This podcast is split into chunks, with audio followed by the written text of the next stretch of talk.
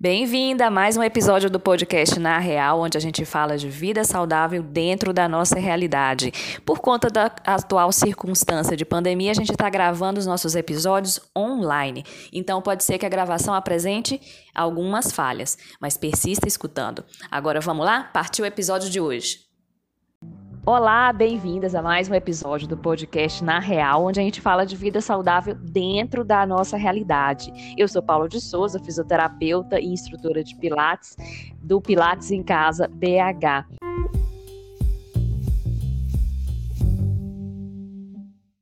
E hoje a gente vai falar sobre um assunto que foi um dos mais queridinhos lá no, no do Instagram, que é jejum intermitente.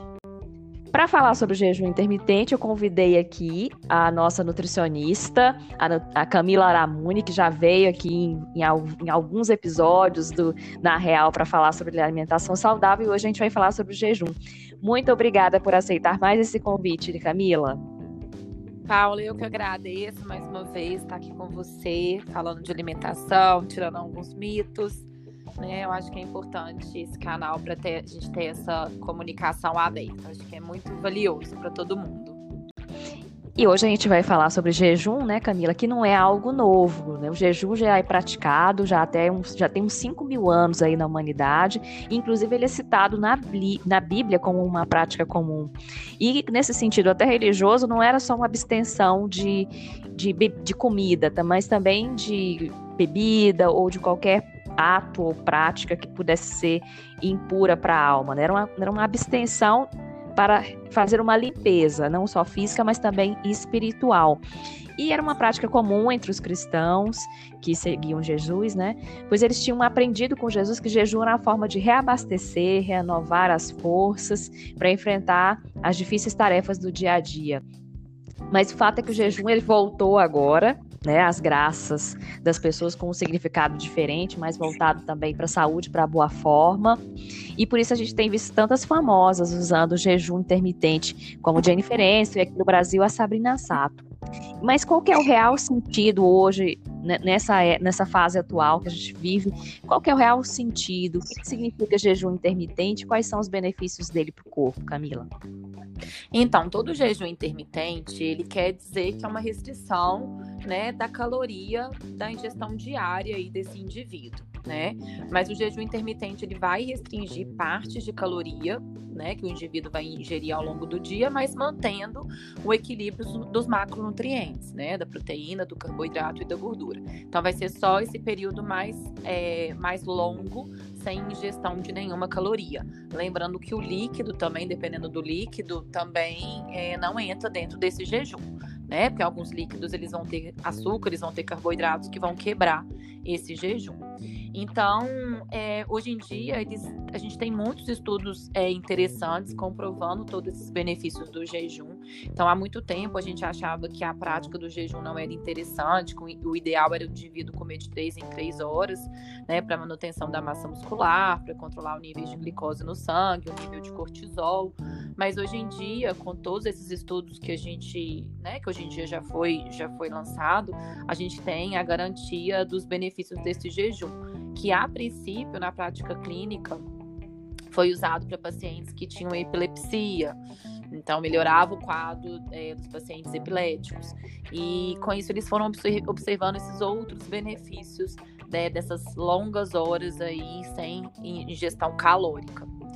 E, e com isso saiu há dois anos atrás um estudo, uma meta-análise bem bacana. Então foram vários estudos é, comprovando todos esses benefícios, como que é importante a gente ficar esse intervalo maior em jejum alguns dias da semana, é, para renovação celular, para controle da glicose. Então a gente tem inúmeros benefícios é, com essa janela é, maior sem ingerir nenhuma caloria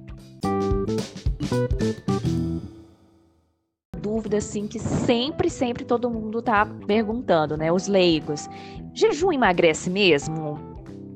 Sim, o jejum, o que que acontece? Um dos benefícios dele é que ele aumenta a queima de gordura. Então, ele, ele vai reduzir a reserva de do, do glicogênio hepático, que começa a aumentar a própria queima de gordura como fonte de energia. Então, o estado de cetose, que é o que o jejum intermitente leva, né, esse período longo sem carboidrato, é, o corpo ele começa a produzir corpos cetônicos que reduzem né, essa produção de, de glicose do fígado e aí o organismo sozinho ele começa a estimular a queima de gordura como fonte de energia. Então ele estimula sim a queima de gordura, é um ótimo aliado para a perda de peso. Existe assim uma frequência ideal para a gente ter uma, o máximo dos, do benef, dos benefícios do jejum? Eu posso fazer uma vez na semana, eu posso fazer durante três meses e depois não fazer mais. Tem uma frequência, uma regularidade que é ideal? Sim, então, qualquer é, intervalo que você fique sem comer já pode ser considerado um jejum, né? Mas a gente tem o time restricted feeding, que é uma prática de jejum que seria é, um, período mais, uma janela de alimentação com uma janela de jejum. Então, isso já é interessante a gente adotar para o nosso estilo de vida, que a gente já tem os benefícios desse intervalo longo em jejum, para ativação do nosso ciclo circadiano, né, que regula toda a nossa função hormonal ao longo do dia, para melhora do nosso intestino, controle de estresse é, melhorar a, a, oxidação, é, diminuir né, o dano oxidativo do nosso DNA, então ajuda na renovação celular. Então, é, é, a gente jantar, a gente ter esse hábito de jantar por volta de 6 horas da tarde, no máximo 7 horas da noite, e, e, e ficar em jejum até o dia seguinte do café da manhã, já é interessante a gente adotar isso como uma rotina diária. A gente já tem todos esses benefícios com essa janela mais longa de 12 horas em jejum que não é difícil de fazer, você jantar por volta de 7 horas da noite e tomar seu café da manhã no dia seguinte, dando um intervalo de 12 horas aí nessa janela. Tá? É, mas a gente tem o, o, jejum intermitente, que é o, o, o mais comum, que é o de 16 horas, que como o nome já fala, né, Paulo, ele é intermitente, então ele tem que ter uma intermitência. Então o jejum ele não acontece todos os dias da semana, né? Se ele é intermitente, ele tem que ter pausa. Então, é, os estudos mostram um resultado bem positivo quando esse jejum ele acontece duas vezes por semana, de duas a três. Então, é, é, importante ter essa pausa, até para ser um estímulo, né? É pensar que o nosso organismo ele se acostuma com os estímulos que a gente dá a ele. Então, se todo dia a gente faz jejum, uma hora para de ser estímulo. Se todo mês você faz jejum intermitente, ele deixa também de ser estímulo. Então eu gosto de colocar dois meses, para dois meses, ou faz três meses, para dois meses. Então é sempre bom a gente fazer esses ciclos, para a gente ter sempre essa ativação e esses benefícios do jejum.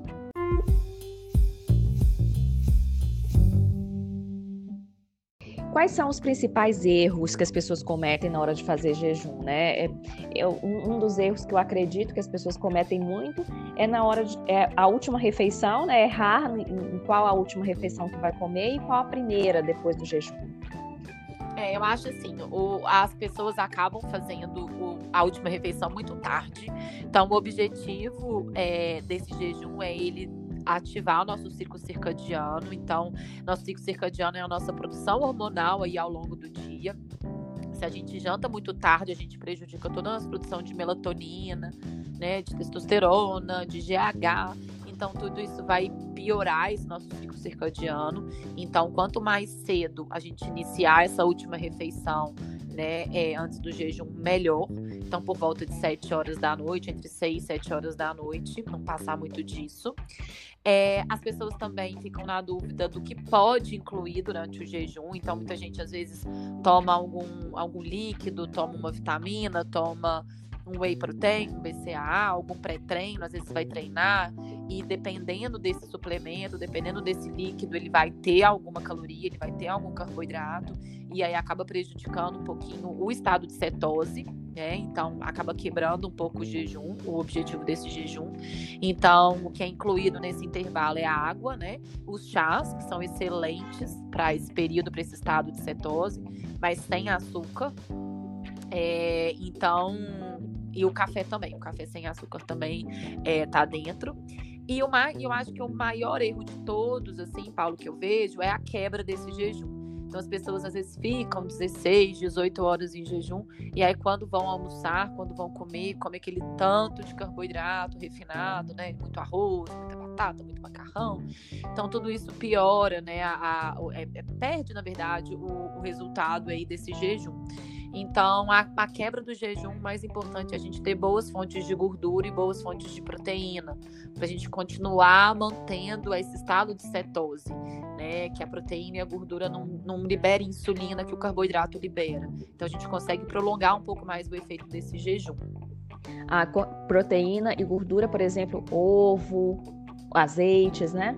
Isso. Aí, por exemplo, vai almoçar, na quebra do jejum vai ser o almoço, colocar muito azeite na salada, põe abacate, põe as castanhas, né? Põe as sementes, semente de girassol, abóbora, é, põe os legumes de mais baixa carga glicêmica, então é, põe abobrinha, berinjela, chuchu, quiabo, vagem.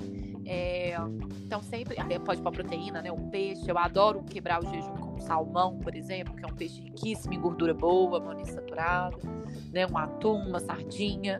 Então são alimentos que a gente consegue prolongar o efeito desse jejum. Eu já até, até é, tinha lido em algum outro em algum outro artigo, Camila, não vou lembrar qual para fazer referência, mas ele falava assim que o jejum intermitente é excelente para fazer o intestino descansar, porque o intestino está sempre sendo inflamado pela nossa alimentação. E aí, se a gente quebra o jejum com um alimento muito calórico, muito carboidrato, a gente também não deixa, a gente prejudica esse descanso que a gente acabou de dar para o intestino. Isso é, a gente sabe que alimentar estressa o organismo, né? Então, alimentar demais, comer demais, você, tá, você vai estar tá toda hora inflamando esse organismo, gerando muitos radicais livres. Então, é, realmente, quando você fica esse intervalo mais longo em jejum, você vai estar tá desinflamando esse, esse organismo, você vai estar tá aumentando a autofagia celular, então você vai estar tá renovando suas células corporais. O que acontece também na nossa microbiota, o que acontece também no intestino. É, a, além dessa renovação celular, da desinflamação do intestino, o jejum intermitente ele ativa nosso sistema sim, é, nervoso simpático e ele que melhora a motilidade intestinal. Então a gente consegue uma melhora de absorção intestinal, desinflamação intestinal com esse jejum.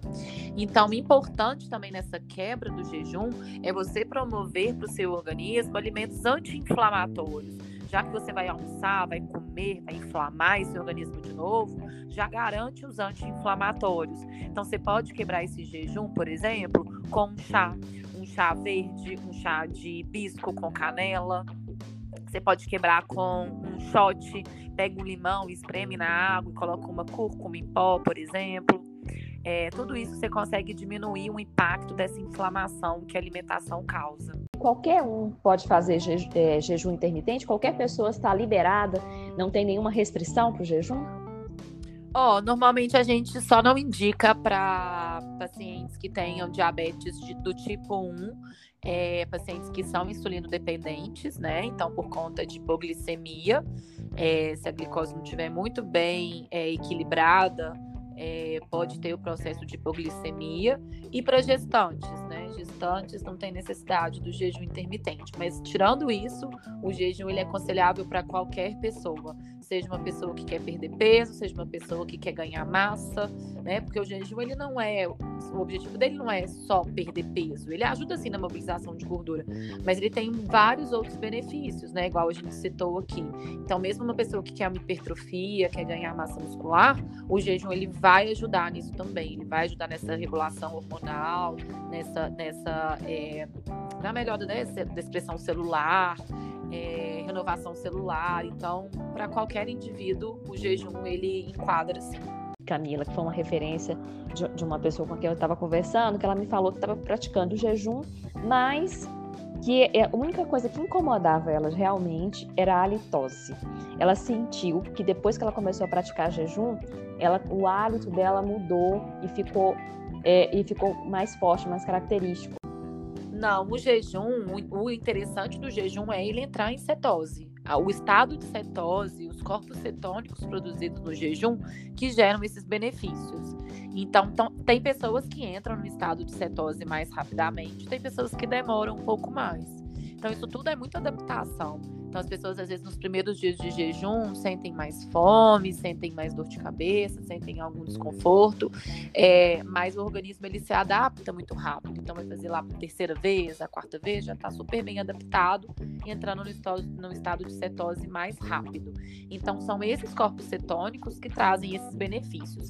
Esse estado de cetose que o jejum intermitente, que uma dieta cetogênica, por exemplo, também traz, é, é, diferente do estado de cetose de um diabético descontrolado, por exemplo. Então, o estado de cetose de um paciente que está com uma diabetes descontrolada é muito mais agudo, é muito mais prejudicial. Aí já não é tão já não é interessante, né? Mas entrar em estado de cetose no jejum é a chave principal do jejum. Tem que entrar em cetose. Então a questão do hálito dela vai se adaptar, o corpo dela vai se adaptar, né, com vai o tempo. Vai se adaptar, sim. Ela tá entrando em cetose, ela, né, ela tá fazendo certinho, né? Se ela tá com o hálito realmente, né, é, mudado, é realmente ela tá entrando em estado de cetose, é isso mesmo. A gente está chegando no final do nosso podcast de hoje e eu queria, Camila, que por favor você passasse, repassasse para todas as ouvintes que querem começar a partir de agora a, a fazer, a testar, a experimentar o jejum intermitente, que tem barreiras, principalmente para quem nunca fez, né? O qual dica prática que você teria para essas pessoas que querem começar agora a implementar o jejum intermitente? É, então, só de, de começar a aumentar uma janela de jejum, a gente já tem os benefícios dessas horas, né, desse jejum, dessas horas sem alimentar. Então, já conseguindo fazer é, esse time restricted feeding, que é esse jejum mais noturno, é, a gente já tem todos esses benefícios. Então, se vocês conseguirem jantar por volta de sete, sete e meia da noite e ficar até o café da manhã do dia seguinte, dando 12 horas, por exemplo, em jejum, a gente já consegue ter muitos benefícios. Né? A gente consegue ter uma melhora aí da, da regulação da nossa insulina, a gente tem maior controle de saciedade, a gente tem uma melhora no nosso microbiota intestinal, no nosso ciclo circadiano, então a gente tem mais energia, mais disposição, mais concentração no dia seguinte. É, e aí, aos pouquinhos, vocês vão aumentando esse horário do jejum. Então, aumenta para umas 13 horas, 14 horas, 15 horas até dar 16 horas. O que os estudos mostram que a gente tem benefícios com em mulher, nas mulheres das 16 horas em jejum. Então, chegando em 16, uma, duas vezes por semana, a gente tem todos esses benefícios. Mas comece gradual, né? Gradualmente vai aumentando esse tempo de jejum. Mas só de já conseguir ficar essas duas, 12 horas noturnas, a gente já tem todos esses benefícios. Muito obrigada por você estar aqui hoje, viu, Camila? Eu vou deixar na, na descrição desse podcast, você vai poder encontrar os contatos da Camila. E a Camila está fazendo consultas online, não é mesmo, Camila? Isso, tô, fazendo as consultas online para quem, né, esse período todo que a gente está passando, quem tá em segurança de sair de casa, né, tô com as consultas online que tem funcionado super bem, super prático. E para você que escutou a gente até agora, até o próximo episódio do Na Real.